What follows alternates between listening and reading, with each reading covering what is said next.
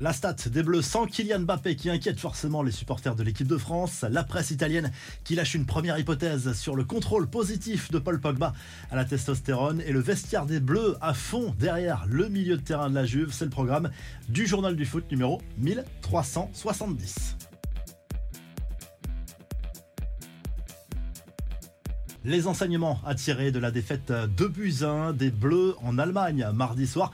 Pas de conséquences gravissimes, ça n'était qu'un match amical, mais les remplaçants n'ont pas su saisir leur chance, notamment en défense. Randall Colomani n'a pas été bon non plus en attaque. Kylian Mbappé, lui, est resté sur le banc et cette stat inquiétante, les joueurs de Didier Deschamps n'ont gagné aucun de leurs quatre derniers matchs à chaque fois que Kylian Mbappé débutait une rencontre sur le banc de touche. Le Parisien qui est resté euh, sur le banc en raison d'une euh, légère douleur au tendon rotulien, autrement dit au genou. Le prochain match pour l'équipe de France, ce sera le 13 octobre euh, prochain, cette fois-ci aux Pays-Bas, dans le cadre des éliminatoires de l'Euro 2024. On revient sur les derniers éléments de l'affaire Paul Pogba et selon la Gazette dello Sport, l'international est plus victime de sa naïveté qu'autre chose dans cette affaire. Il aurait été contrôlé positif à la testostérone à cause d'un complément alimentaire recommandé par un ami médecin et acheté aux États-Unis.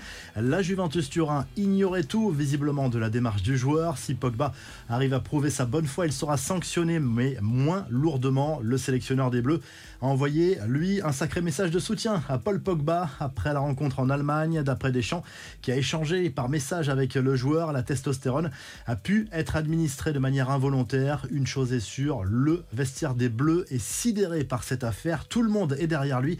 Kingsley Coman, par exemple, lui a apporté clairement son soutien. Les infos en bref, Marquinhos se mue en sauveur de la Célessao en déplacement à Lima, au Pérou pour le compte des éliminatoires du Mondial 2026. Cette fois, le Brésil s'est imposé à la dernière minute grâce à un but de la tête du capitaine du PSG. La Célessao rejoint l'Argentine en tête du groupe. L'Albi Céleste a aussi fait carton plein en deux matchs, victoire 3-0 à La Paz face à la modeste Bolivie. Lionel Messi n'a pas joué. La star de l'Inter Miami a été laissée au repos. Enfin, l'émotion très forte des joueurs marocains qui retrouvaient les terrains après le terrible tremblement de terre qui a touché le pays vendredi soir. Les Lions de l'Atlas ont dominé le Burkina Faso 1-0 à Lens dans un stade plein sur un but du Marseillais Ounaï. L'ensemble des joueurs ont effectué une prière pour leurs compatriotes sur cette réalisation par respect pour les victimes. Les hymnes n'ont pas été chantés.